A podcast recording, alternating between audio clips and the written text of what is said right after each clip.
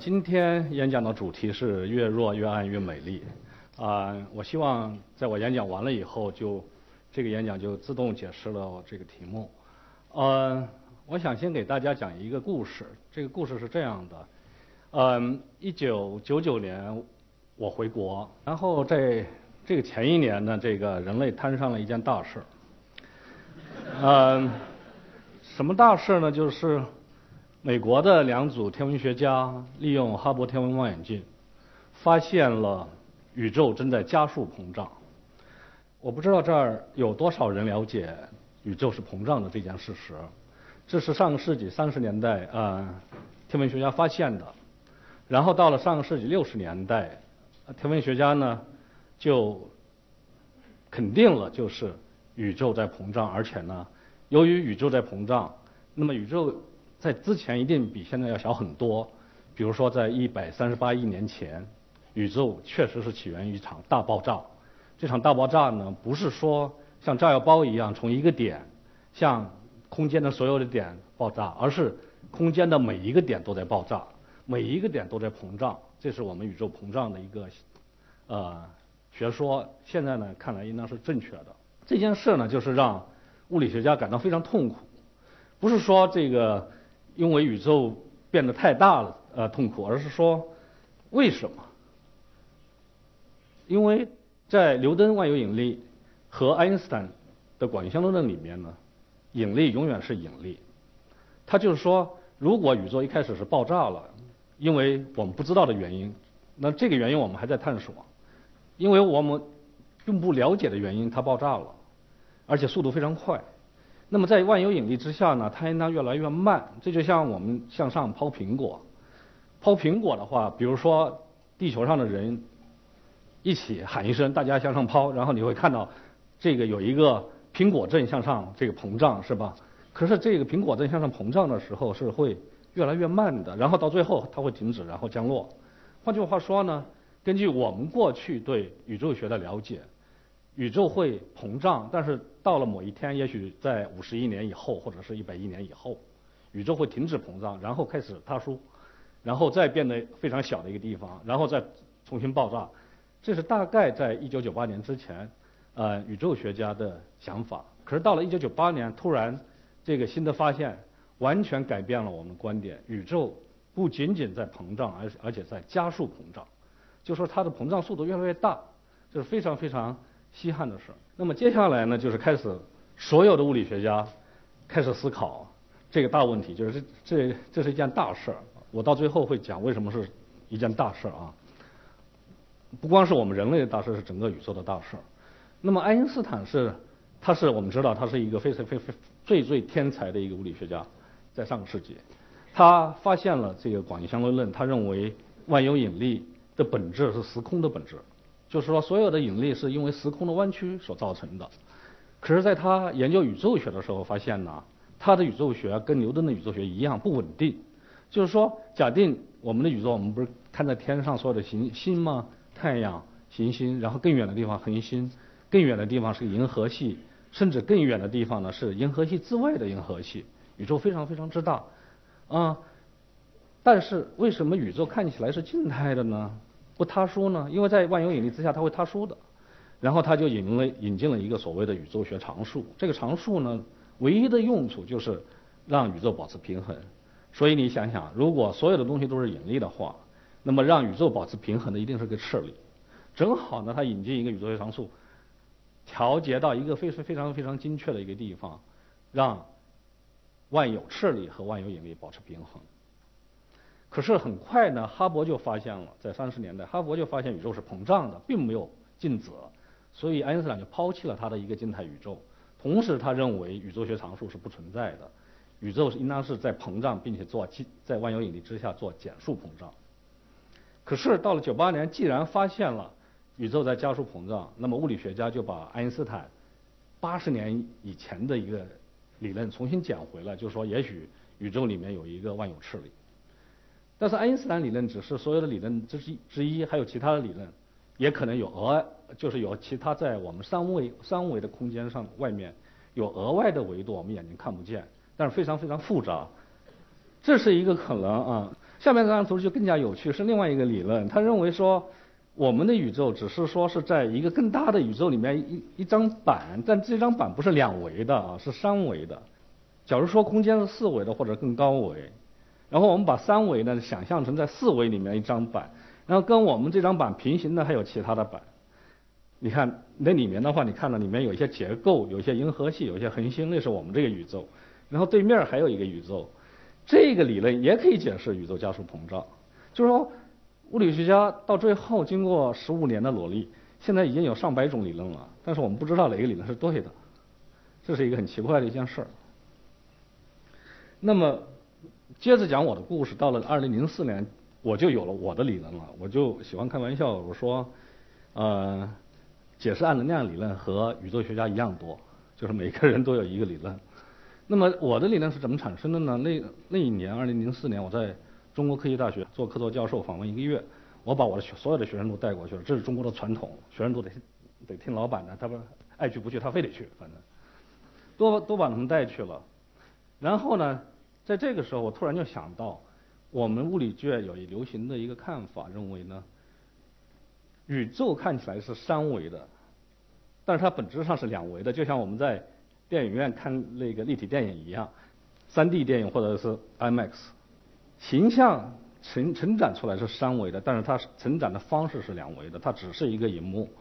那么我们的宇宙看来也是应当是这样的，只不过说我们不知道这张荧幕在哪儿，因为我们是三维人，你知道吧？我们生活在三维，当然我不知道我的两维的影像在什么地方，但是是有是有这种理论，所以我这儿 PPT 呢展示的就是这么一个理论。那么基于这个理论之上呢，我在二零零四年就提出了一个理论，不管宇宙是怎么样的，也许它是有限的。比如说，我们现在看到最远的地方是一百三十八亿年前的光发发出来的，那么宇宙的半径大概有四百多亿年。有人就会问，光不是跑一百三十八亿年吗？那么为什么宇宙是四百多亿光年呢？这是很多人都问的问题。其实你想想。当光走的时候，宇宙也在膨胀，对吧？就像说，光从这一点发出的时候，它到达我这儿，宇宙已经到已经到那儿了，对吧？所以宇宙实际上是比光走的路还要大的，四百多亿年。那么也许宇宙只有四百多亿年那么大，半径啊，不是直径，直径大概是再乘二，也可能是无限的，也可能在宇宙之外还有更多的宇宙，我们不知道。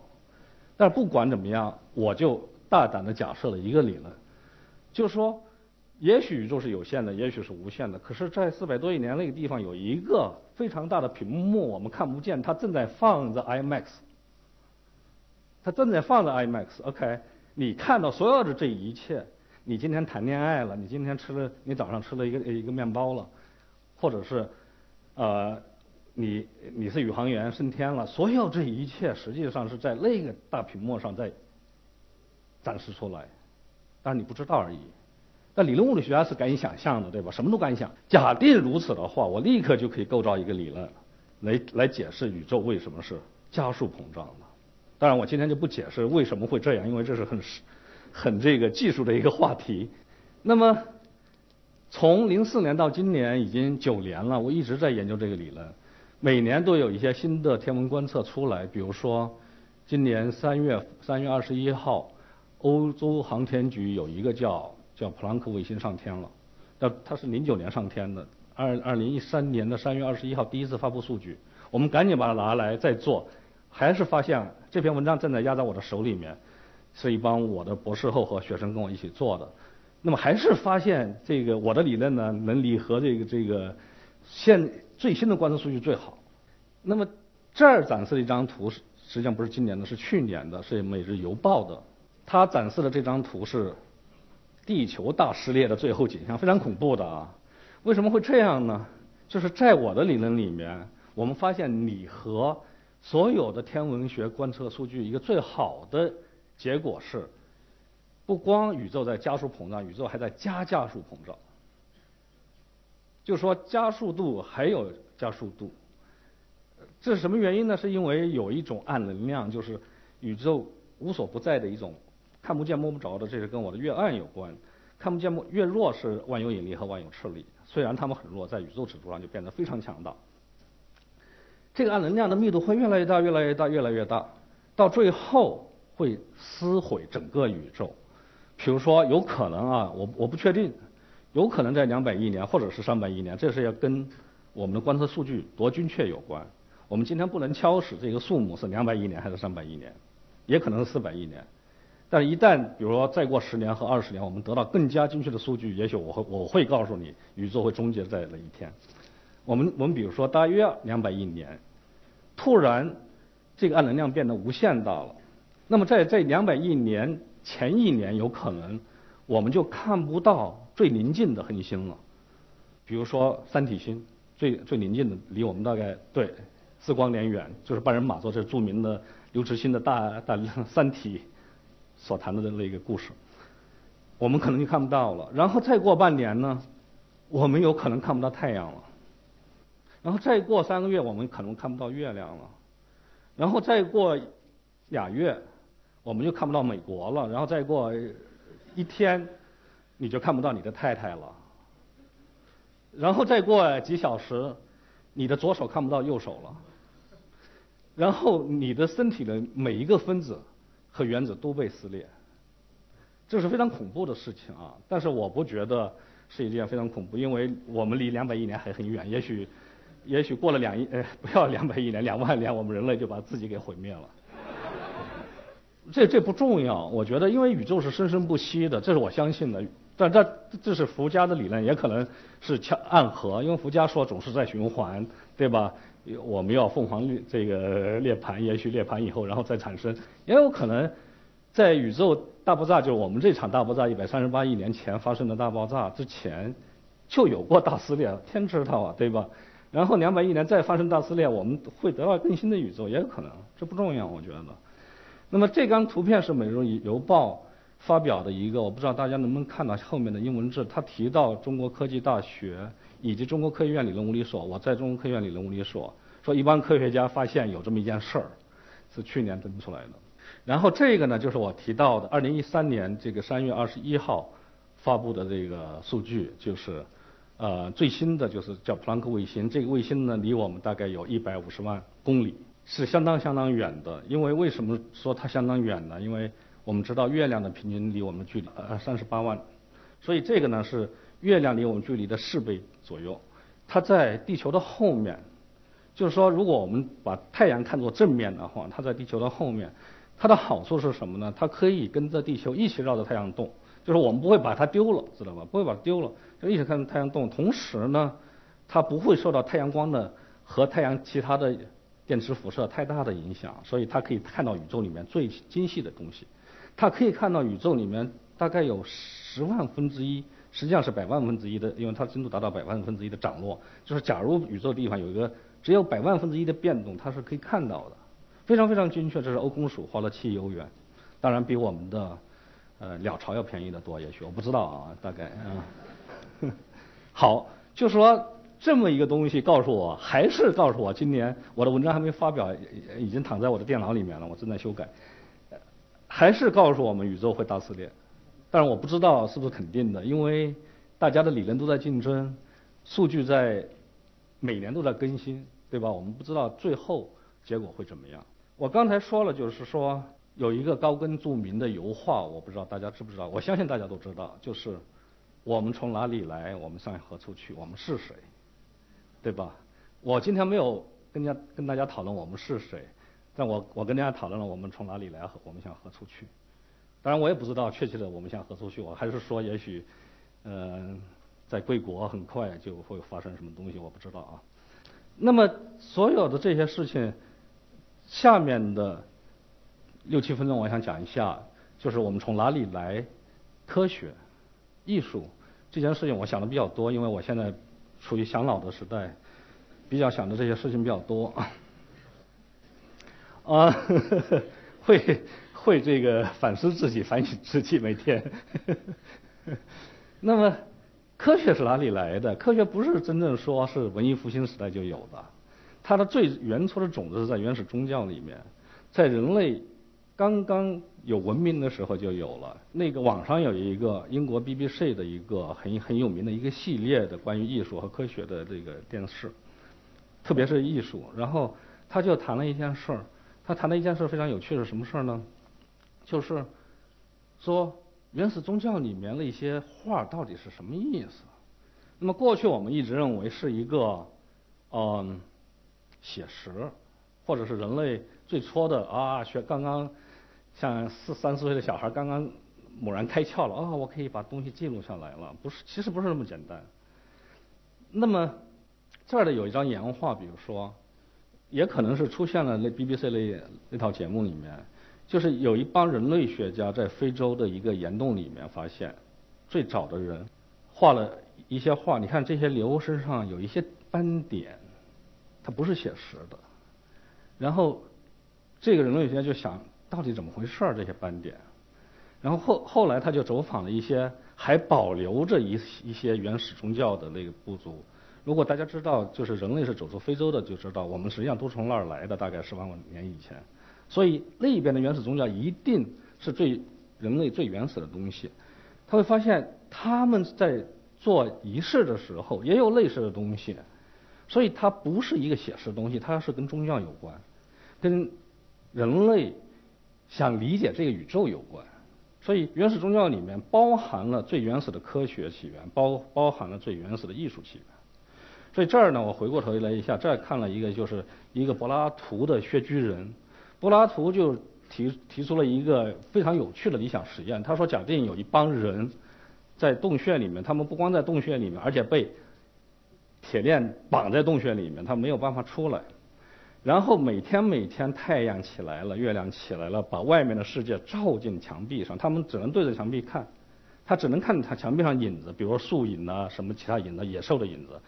然后他以为世界就是这个样子，然后他开始推测世界是不是这个样子，对吧？那最聪明的人有可能说，哦，世界其实不是这样子，因为有太阳的存在，这是只是打打进来一个影子。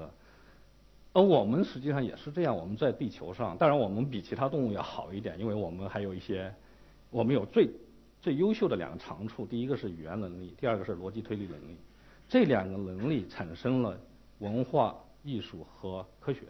当然，人类的文明在推进，那么推进到古希腊的时代，就有了真正的理性的思考了，就是是最早的理性科学。当然那个时候大家谈的。谈哲学更多，因为实证的办法还是比较少，因为那个时候我们缺乏一些仪器。那么这个是一个著名的拉斐尔的油画，就是雅典学院里里面有柏拉图，有苏格拉底，有柏拉图的弟子亚里士多德，那么还有其他很多很多什么欧几里得都在里面。这是真正人类达到理性高峰的时代。当然，第二个高峰就是文艺复兴之后。在，我还是最崇拜。古希腊，因为有一个著名的英语诗人说过，古希腊的人才是最文明的人。为什么？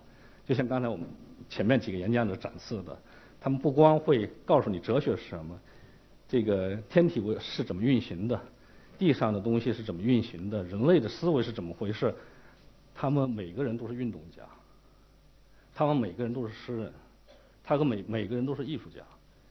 所以我非常同意这个。英英英国的诗人的说法就是说，古希腊人才是最文明的人，有史以来啊，我们现在并不是。那么就到最后，我就说到一个科学的态度问题。我我前面说到了，就是我自己成长，从这个研究超弦理论一开始我没提，然后一九九八年人人类摊上大事了，我就开始研究这个宇宙，嗯，然后我现在开始觉得变自己变老了，我开始学点艺术，然后就问什么是真正的科学态度，因为。科学实际上是从原始宗教来的，对吧？是从艺术里面，他们是双胞胎。那么我们现在怎么样对待我们不了解的事物？比如说中医，对吧？很多人说中医不是科学，所以中医全是错的。你想你想找死，请你看中医去。都这么讲，但是我觉得我的态度不一样，因为科学它是一个不断生长的过程。它是一个不断膨胀的领域，它在慢慢慢慢覆盖一些我们未知的领域。我们过去谁知道宇宙宇宙是从一个一场大爆炸来的？如果谁告诉你，那当时的科学主义者一定告诉你，你是伪科学，对吧？肯定会这样。同样，同现在我们对待很多很多我们不知道的事情也是这样一个态度，我觉得这是不对的。至少说有一些人在一在实践的一件事，一一些人在 practice 一件事，他一定。哪怕不是百分之十，也有百分之五的是是合理的。我以我的一首诗来结束。这个呢，因为正正好是，整整一年前五月份，我访问巴黎参加这个 Lisa 大会，就是一个引力波探测空间站大会。当然，这这个东西还没做完。然后我回来之后，这是六月一号写的，我把它读一遍就结束了啊。然后我稍微解释一下，因为现代诗大家都说比较难懂。题目叫巴黎。某年某月，一只鸟穿过你的大半个市区，像撞过明亮的房间。那条河与河边栖息的人一样不真实。这条寻常的河曾三次挂在我胸前如飘带，而我的声音划过飘带，如陌生陌生的水滴。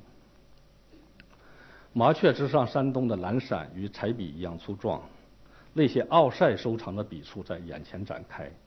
蓝闪之下不安和渴望的灵魂，Oh Rotterdam，这些四句中负重的鸽子，Rotterdam，一次凝视已经足够。我的某某个部分留在巴黎，如同我的护照。嗯，我来解释一下。某年某月当然就是二零一一二年五月十八号，一只鸟就是我穿过大半个市区。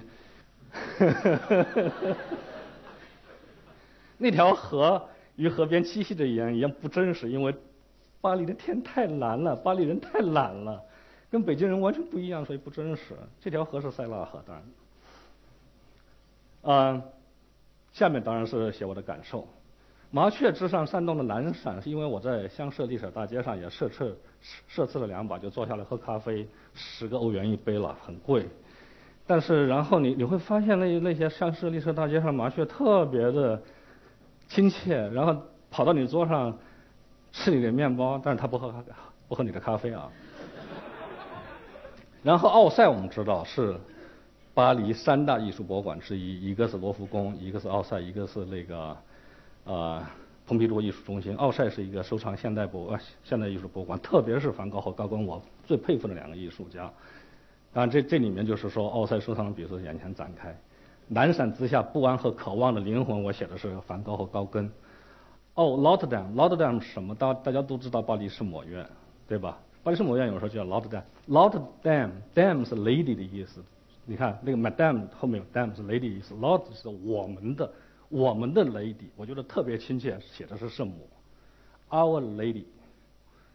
这些诗句中附中的鸽子，Lotterdam 一次零四已经足够，我的某个部分留在巴黎。如同我的护照，因为我临走之前那一天去机场的时候，把我两本护照丢了，印师护照和因公护照。我一个礼拜之之前刚刚写了一个检查，交给外交部，想注销我的因公护照。谢谢大家。